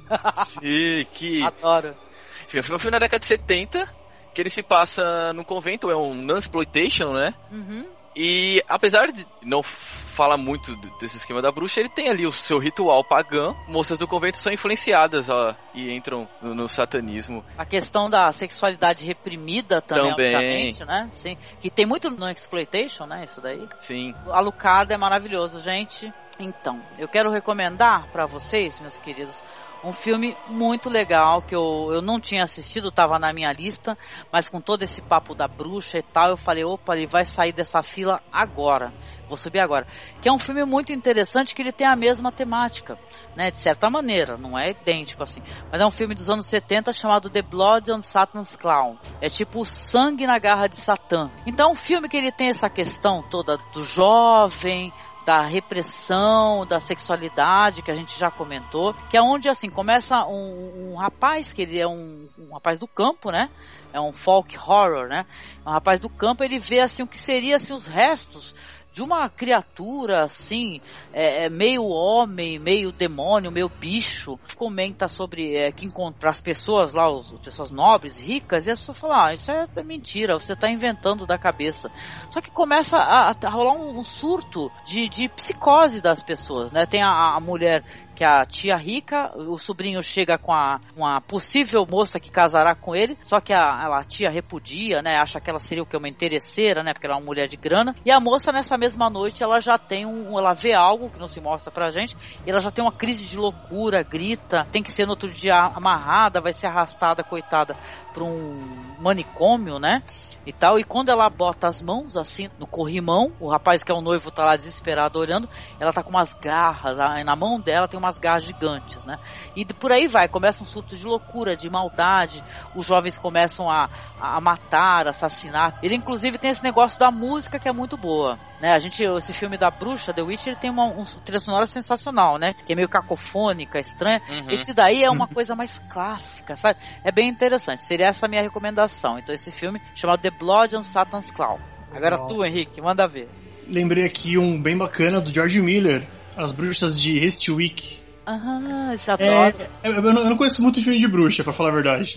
Aí eu lembrei desse, que eu gosto muito do George Miller, faz muito tempo que eu assisti, que eu não, não, não lembro muito. É, é com a comédia, né? É uma comédia assim meio feminista também, eu gosto é, dele, né? Isso, exatamente. o demônio chega pra, pra querer fecundar, né, as mulheres e tal, e tem um, meio que um sabá, né? Elas isso. vão se reunindo os desejos delas, é que são todas mulheres incompreendidas e julgadas na cidade, né? É. E tal, aí começam a, acontecer coisas ruins ruins pros moradores que são todos santarrões, né? E uhum. tal, né? É legal, gosto desse filme. Ah, tem, tem a Susan Sarandon, né? O Jack Nicholson também. Pô, tem a. Tem a Cher também fazendo uma personagem, tem aquela loira Michelle linda, Pfeiffer. É um humor negro. É, eu, eu lembrei agora que é um humor negro. É tipo, é um, um filme do, dos irmãos Coen de bruxa. É, ele tem uma guinada no roteiro muito interessante. Ele é um filme, É. uma comédia que tem uma leveza, né, e tal, né? Você vê até o demônio, assim como esse negócio que a gente tá comentando, de liberdade, né? A liberação da sexualidade, de viver a vida como você quer, e depois ele vai pra um outro caminho, né? Uma coisa mais negra. Eu- eu Passou gosto. na TV, eu assisto. Então, eu assisti faz tempo. é, eu, eu lembrei agora dele. E aí eu fui ver aqui agora. Eu abri que era do George Miller. Eu falei, nossa, meu, o George Miller. Pois Tipo, é. George Miller. O George Miller, pô, ele é um cara que tem uma, uma carreira mó diversificada, né, meu? O cara, tipo, fez o Mad Max e fez o que? A, o do Pinguim lá, o... O Rap Fit. Happy Happy Feet. Rap Fit. Happy Feet, cara, é sensacional, é maravilhoso esse cara, né? É até bom lembrar desse de Bruxas, Bruxas de Westwick que eu vou, vou assistir novamente. E tem até esse negócio, uma parada meio pagã, né, que dá pra fazer uma leitura, que, por exemplo, a, a Cher, ela faz umas esculturas de umas mulheres, assim, com seios enormes, assim, os quadris Sim. arredondados, e isso é tudo aquele negócio da fertilidade, né, da deusa da fertilidade, coisa meio pagã, isso é muito bonito, assim. E ele Uhum. de- libera a sexualidade delas, né, a Susan Sarandon é aquela mulher reprimida, né, que ela toca violoncelo, ele tem uma cena maravilhosa que ele vai ajudar ela a tocar, a mulher praticamente tem um orgasmo, né, assim, ah! É, eu tenho que rever, não rever porque eu fiquei com vontade de rever agora. Porque eu não lembrava É. dele. Aí eu fui, fui matutando na minha cabeça que eu falei, não, Bruxas de Westwick. Que eu lembrava que não era um terror, mas era tipo um. é, tem, tem um roteiro muito bacana. Né? Uhum. E a direção muito boa também. Mas eu vou, vou assistir novamente. Uma das minhas dicas que eu lembrei. Vamos lá, eu lembrei de um filme agora. Ele, ele é um pouco trash, bagaceiro, mas ele vale pela curiosidade. Ele se chama Mystics in Bali, que é um filme da Indonésia, que ele fala sobre um ritual pagão lá, que, que é uma mitologia deles.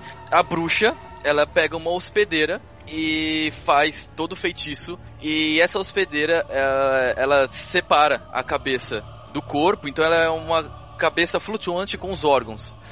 E, é, e ela, ela acaba virando uma espécie de vampiro que ela vai sugando o, o sangue de grávidas. Então ela vai, encontra as grávidas, vai lá, praticamente é um sexo oral que ela faz às grávidas, é crava os, o- os dentes e suga o sangue das grávidas e leva o sangue pra, pra essa bruxa. E É uma, inter- cabeça, é uma cabeça voadora, Thiago. é uma isso? cabeça voadora com, com os órgãos balançando. É, Nossa, eu não é um- assisti mesmo isso aí.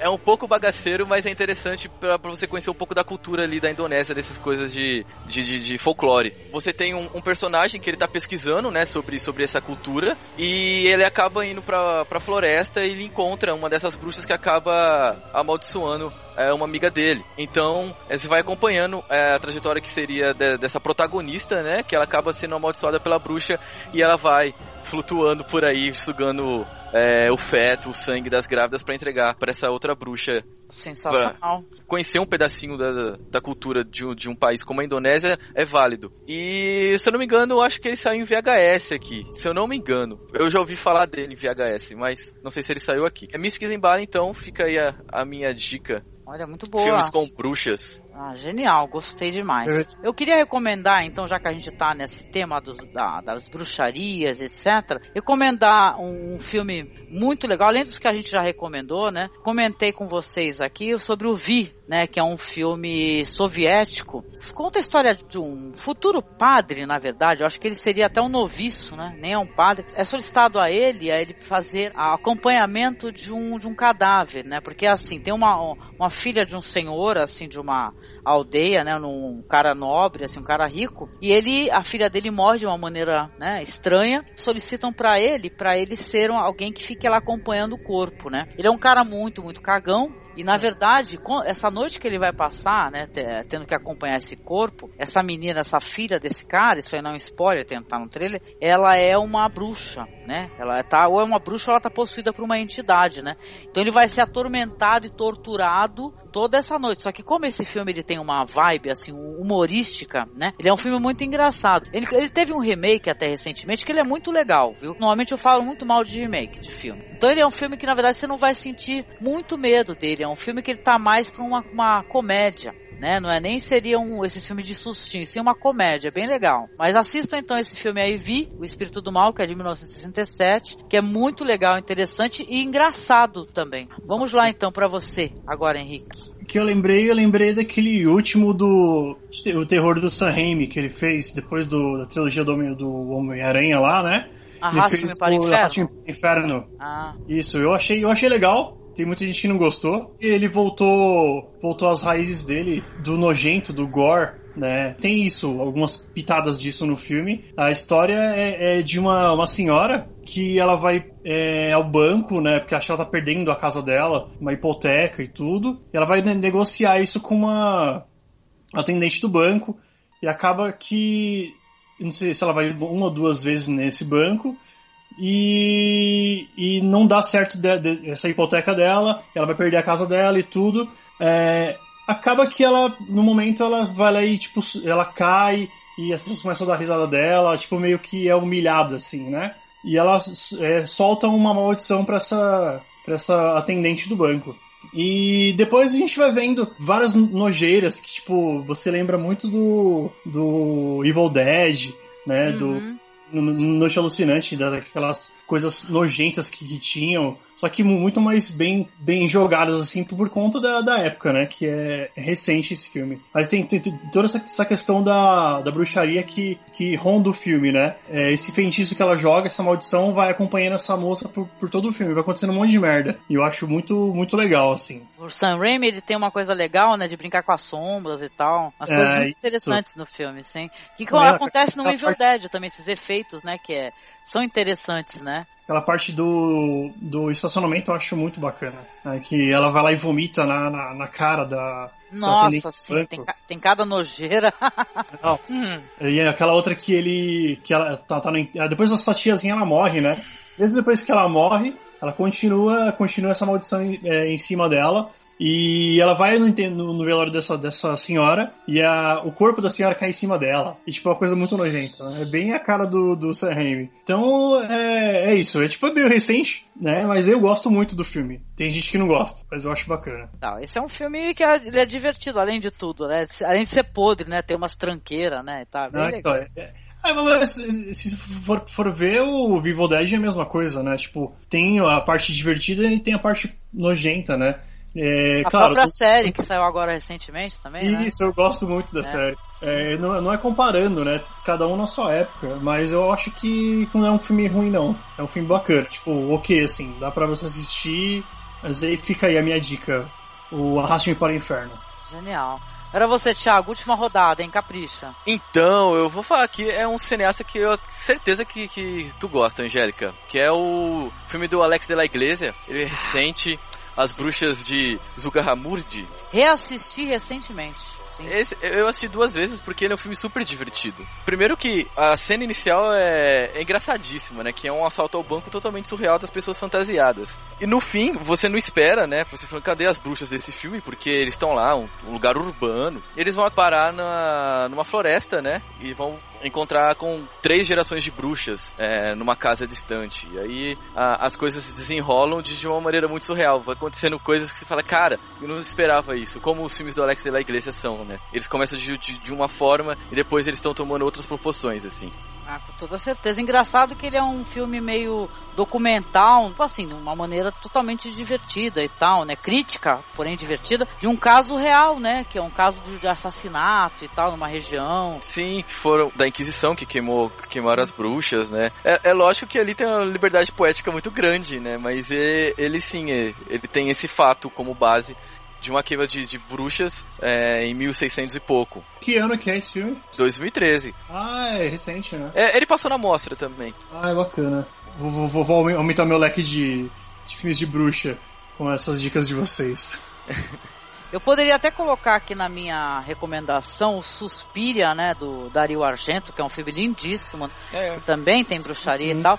Mas eu vou fazer o seguinte, eu vou, eu, na verdade, recomendar um filme que poucas pessoas assistiram. Acho que não tem muita gente que assistiu, que é um filme, aí eu comentei sobre o Sangue na Garra do Demônio, né, do Capeta, um filme que ele é legal para quem assistiu a Bruxa e quer saber mais um pouco sobre esse assunto. Um filme chamado Caçador de Bruxas, que é de 68, que é o Witchfinder Jam General, que é um filme com o Vincent Price, que ele é um ator que eu gosto muito, muito dele, né?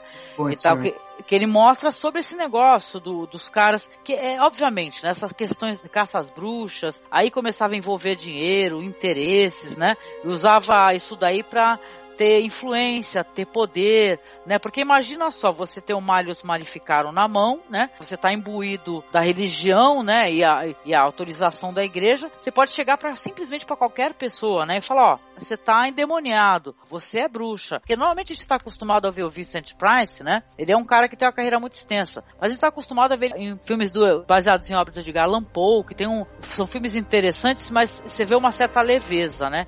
E você não, eu não sei vocês, eu não consigo ver o, o Price como um vilão clássico, né? Um homem mau que eu não simpatizo, não. Muito pelo contrário. Uma parte dos filmes dele, assim, Madhouse, City of Blood, né? São filmes que eu, ele, é um, ele é um vilão, mas ele tem uma graça, né? Um carisma tão forte que é, você não é. consegue é, ver ele como vilão, né? Ele é elegante, acima de tudo. É, ele tem uma cara... elegância e um carisma muito grande. Mas em Witchfinder General, eu até recomendo para quem não assistiu, porque você vê o Price como vilão, entendeu? Diz que ele teve inclusive problemas com o diretor desse filme, eles não se entendiam, né? E olha que o Vicente Price era uma pessoa muito dócil, né? Muito querida. Então, você fica até pensando o que que rolou, né, para ter para ter desentendimento e atrito entre eles, né? Mas é muito interessante. Assistam aí esse filme que fala sobre essa época aí da, da caça às bruxas, né? Foi uma época terrível, vai ter muitas cenas de injustiça, óbvio, né? De desrespeito e como é que eles faziam para fazer essa, essas denúncias, que eram muito revoltantes, aproveitavam para estuprar, entendeu? Para chantagear, para poder pegar terras, grana. É bem legal, bem legal. E você não fique com raiva do Price porque ele é maravilhoso. é, é não, que eu tô vendo um aqui, talvez você conheça ele e possa falar alguma coisa a respeito. É o Black Sunday, Maldição do Demônio. O oh, Black Sunday do Bava não é esse? Fotografia em preto e branco é muito linda, né? Eu já fiquei louco pra ver. Enfim, é o Bava, né, cara? Então é, é o mestre do cinema de horror italiano, aí fazendo um filme sobre, sobre bruxaria de uma forma impecável, assim, com, com uma locação que, que remete muito de uma coisa meio gótica. Eu tava dando uma olhada aqui, esse filme é muito interessante, já assisti faz um tempão. Tem a Bárbara Steele e ela é uma bruxa que ela sofre aquela tortura de colocar a máscara, né? Não é nem tortura, na verdade é o jeito de matar a pessoa. Que coloca uma máscara com as pontas, e na hora que tu fecha, a pessoa morre, né? É, e é a cena inicial do filme, né? Você começa é. com ela sendo julgada já, é, sentença, e aí vem um carrasco e mete a martelada nessa máscara na cara dela. Já era, né? Sim. Só que, tchan, tchan, tchan, acho que a gente não recomendou a Bruxa de Blair, né? Bruxa de Eu Blair, acho nossa, tem, né? Tem muito a ver, né, a Bruxa de Blair Sim. também, né, o Henrique? Sim, com certeza. Bruxa de Blair pela, pela questão dele ter aberto outra porta de, de como você lidar com o gênero de, de terror, né, de, de, de bruxaria, é, até, até na, na questão de como eu posso colocar? Eu esqueci como eles, eles falam. É o, é o é found do, footage, né? Isso, found footage, né?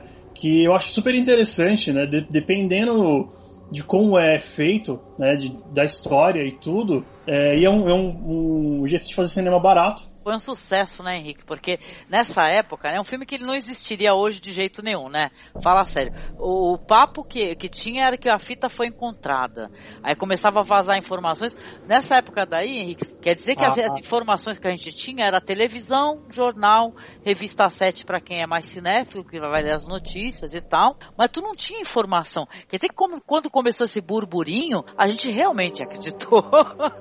Depois tu fala assim, ah, não, né? Mas tu tava, pô, Sim, pô, computador aqui no Brasil, vou parar para pensar, tipo 18, 19 anos atrás, não era, não tava, não tinha um computador em cada residência, né? E tal, não então, era uma coisa época, tão... Na época do filme, na época do filme eu tinha 9 anos de idade, né? Eu assisti ele bem depois. E, mas eu achei ele super interessante, porque ele, ele parece que é feito mesmo, né? Ele é real, né? E depois eu fui lendo sobre, as pessoas achavam mesmo que era real. É, e hoje em dia não tem mais isso, né? Você coloca que é baseado em fatos e ninguém acredita mais. Né? Não, tipo, ah, hoje, hoje em dia ocorre até uma certa dessensibilização das pessoas. Eu acho que as pessoas estão até. Até a gente jovem, o pessoal não se assusta com mais nada, rapaz. Não acredita em mais nada, né? E o Found Footage, eu acho que ele foi um dos primeiros que, que realmente, né? É, fez sucesso nesse estilo e hoje em dia virou uma coisa até que o povo tá blazer, né, Henrique? Já tá, ah, é mais um Found Footage É, então, é, o último, último que veio foi o Atividade Paranormal, que eu assisti o primeiro só, e é legalzinho. Eu fui tentar assistir o dois e não, não gostei, e deixei de mão, né? Logo mais vai ter atividade paranormal, só o cachorrinho da família, entendeu? Tipo, ele entrando na casinha dele, os ossinhos dele se mexendo e tal, porque tá nesse nível. Seria, Então, aí- seria original, pelo menos. Então, e aí, esse, esse, é- esse é o problema, né? Porque é, você, é um, um jeito, jeito barato de fazer filme? É. Só que os caras ganham muita grana e ficam fazendo essas continuações para ganhar mais dinheiro. E não, não trabalha em roteiro, não trabalha em, na produção do filme nem nada. É, é legal para produtores independentes que não tem tanta grana para ir lá e, e fazer um- uma coisa é, nesse estilo, né, de qualidade, né, que tem o Cloverfield também, o Monstro, que é mais ou menos nesse naipe também, que é muito bacana. E eu acho que foi- legal por essas portas que abriram para esses filmes legais que vieram, essa nova linguagem de, de narrativa. né. E, e o filme em si, é, eu não, não me dá tanto medo, não. Eu acho que a forma que eles narram as coisas não, não me chama atenção. né? Eu, eu gosto mais por, por essa inovação na, na linguagem. Né? Mas é, é a- a- a- o que eles jogam da bruxa, eu não acredito muito. Eu não sei porque eu tô velho e eu chato. Tá nada, ô. Deve ser. Só pra falarem assim, olha, vocês, vocês não citam o cinema brasileiro, né? Só vamos lembrar o pessoal aqui, que tudo bem que são, é, não sei se tem a bruxa nesse contexto aí de qualquer maneira, né? Mas poxa, vai ter aí, vai até passar no Space, gente.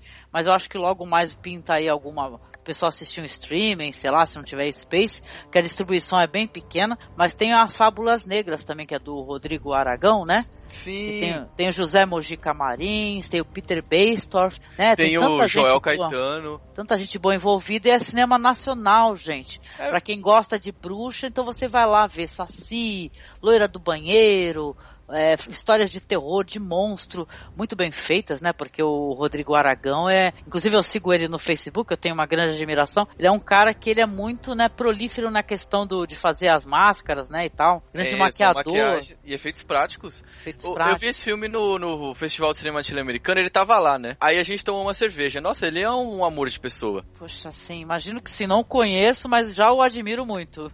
E aí ele falou que tem no- novas produções vindo por aí. Mas é bom você ter citado o cinema nacional, porque além do Fábulas Negras, né, que tem que é uma antologia que tem vários é, episódios maravilhosos, tem o, o Amor Só de Mãe, que é do Denilson Ramalho, Nossa, que coisa linda. que é um linda. curta. É linda assim, lindo eu sei que é terrível, mas é, é de uma beleza assim, e tal. E fala assim, nossa, isso é, isso é do Brasil, gente, é BR. É sensacional. Amor só de mãe vai ficar embaixo, vai ficar pra você assistir. Por favor, dá o play. tecnicamente impecável, assim. Assim como o Rodrigo, né, ele pegou uma coisa bem nacional, sabe, trazendo pra nossa cultura, folclore. E ansioso pra ver um longa do Denilson Ramalho logo logo, que eu boto uma fé. Se o, esse produtor, né, o qual é o nome dele, o Renato Teixeira, produzir uma coisa lá fora, ele poderia produzir, né, um filme do Denilson Ramalho, ou até mesmo os filmes do Rodrigo Aragão, quem sabe, já que Deixa, deixa eu te perguntar, Thiago, você chegou a assistir aquele ABC da Morte 2, que tem um segmento que é dirigido pelo Denilson Ramalho? o dele é o melhor. É o melhor, é o mais contundente, é, é o dele, cara. Uhum. E é o mais polêmico também, porque a gente tá numa vibe muito neopentecostalismo, né? Até a palavra é nome, neopentecostalismo, né? E tal, de loucura, de gente retrógrada, né? De homofóbica. E, gente, é, é, uma, é uma liberdade ver esse segmento do, do Denilson Ramalho. A gente já elogiou tanto aqui. Você procura porque, de- detalhe, porque como eu, que eu falei, eu fiquei muito frustradíssima, Thiago, porque tu tá em São Paulo, você consegue assistir as coisas, né? Você vai pras mostras e tal. Eu tô aqui no Guarujá, Santos Guarujá, não vem nada, Thiago, nada. É, infelizmente. Aí, ou seja, eu fiquei na, na frustração de não ter assistido esse, esse filme aí do, do Rodrigo Aragão, né? Quando eu fiquei sabendo que vai sair no Space, e agora calhou da gente estar com Space aqui em casa, falei, não acreditei, gente. Eu falei, não acredito. Quase sabe, amém, amém. E é bom, né, que o Space Ué. deu- dando espaço, assim, porque o Space já exibiu todos os outros filmes do Rodrigo, né? O, o Mangue Negro, o Noite Cabras e o Mar Negro. Vai passar até essa série do Zé do, Do- do Caixão Zé do aí, que ela tá super. O pessoal amou, se apaixonou. A data, não sei agora direitinho É, se eu não me passar. engano, é dia 13. Ah, muita coisa boa, né? Tu vai, tu vai falar de cinema nacional, a gente é capaz de gravar mais uma hora de podcast, eu tenho certeza disso. E a gente vai ficar a madrugada toda falando. Pois é.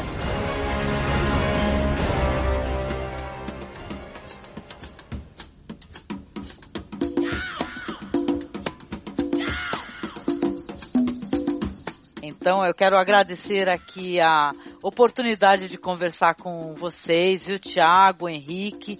Tiago, primeira vez a gente tá ensaiando anos, Tiago, né? Chuta aí grava... uns 5 anos, mas. É, sim. É um o, o Black Phillip, ele escreveu certo por linhas tortas, aí falou, vamos... Ele tem o poder de unir as pessoas, né? Falou, ah, Falam que ele desagrega, não, ele une as pessoas. Olha só o Black Philip mexendo os pauzinhos aí, a gente conseguindo gravar.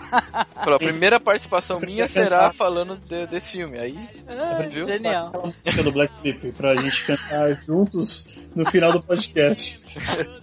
Ai, mas, Thiago, eu gostaria que você aproveitasse esse momento, te agradecendo aqui a tua participação, fazer um jabá, sabe? O jabá do conteúdo da revista Espiral Online e tal, do podcast de vocês, que a gente tá ansioso para que retorne logo, né? Consigam retomar, né? Eu vou agradecer tantas vezes que eu quase participei, problemas técnicos, problemas N problemas. Teve uma vez que eu, que eu fiquei preso em Campinas sem dinheiro, tive que dormir na rodoviária. Nossa, é verdade, eu fiquei desesperada. Eu falei, o quê? Aí mostrei pro Marcos, falei, Marcos, o Thiago tá não sei aonde, não consegue voltar para casa. Aí eu tive que ficar lá. Coisas da vida. E sobre a Espiral, a gente tem um podcast que se chama Cult Podcast, que a gente fala sobre cinema de autor, é a mesma pegada do, do, do Masmorra. E tem uma coisa que a gente faz muito escrachada também no YouTube, que é o Luz Câmara Exploitation. Ai, adoro. Muito que bom. a gente pega de uma maneira totalmente descompromissada e fala do cinema exploitation, desde a coisa boa até a coisa ruim. Incrivelmente todos os programas ficam ruins, mas é a ideia ficar ruim que. Tá que na vibe faz... certa. É, é isso. E a gente provavelmente volta com a terceira temporada esse ano, porque a gente grava por temporadas porque a gente não consegue manter uma periodicidade. então a gente chama isso de temporada. A gente pode Entendo, falar. A gente pode falar que estamos é, numa temporada e dar uma pausa e tá tudo certo. A gente quer falar desse ano só sobre cinema nacional. Então é Boca do Lixo, Pornô Chanchada, Western Feijoada, tudo que é exploitation nacional a gente quer comentar esse ano. Parabéns, eu gosto muito do conteúdo de vocês. Olha, falando aqui pro ouvinte, se você gosta do nosso conteúdo, você tem que conhecer, você tem que acessar né? Não tem desculpa, né? Quando tiver tudo ok, aí o Thiago vai continuar é, disponibilizando camisetas também. Olha, são coisas diferentes. Ah, existe um diferencial, né, Henrique? Né? O trabalho de vocês é um trabalho muito legal, viu? Merece não, ser é, reconhecido. É, é, é, uma coisa que, que, que você não vê em, em todo lugar. É, a gente aborda algumas coisas alguns temas dentro do cinema que não tem em qualquer site, né? Uma coisa diferente. É, assim como Angélica, né? É feito de. é fã, é coisa de fã pra fã. É coisa de fã, sim, né? Sim. A gente não tem o conteúdo, então a gente faz conteúdo, né? É, que quem sim. quiser conhecer é, os programas antigos é só procurar no YouTube o canal e dar uma conferida enquanto não chega a terceira temporada. A gente tá, tá no forno ainda. Ah, mas... deixa eu fazer uma pergunta, aproveitando o teu momento de falar, Henrique. E os podcasts? O pessoal consegue acessar o conteúdo antigo?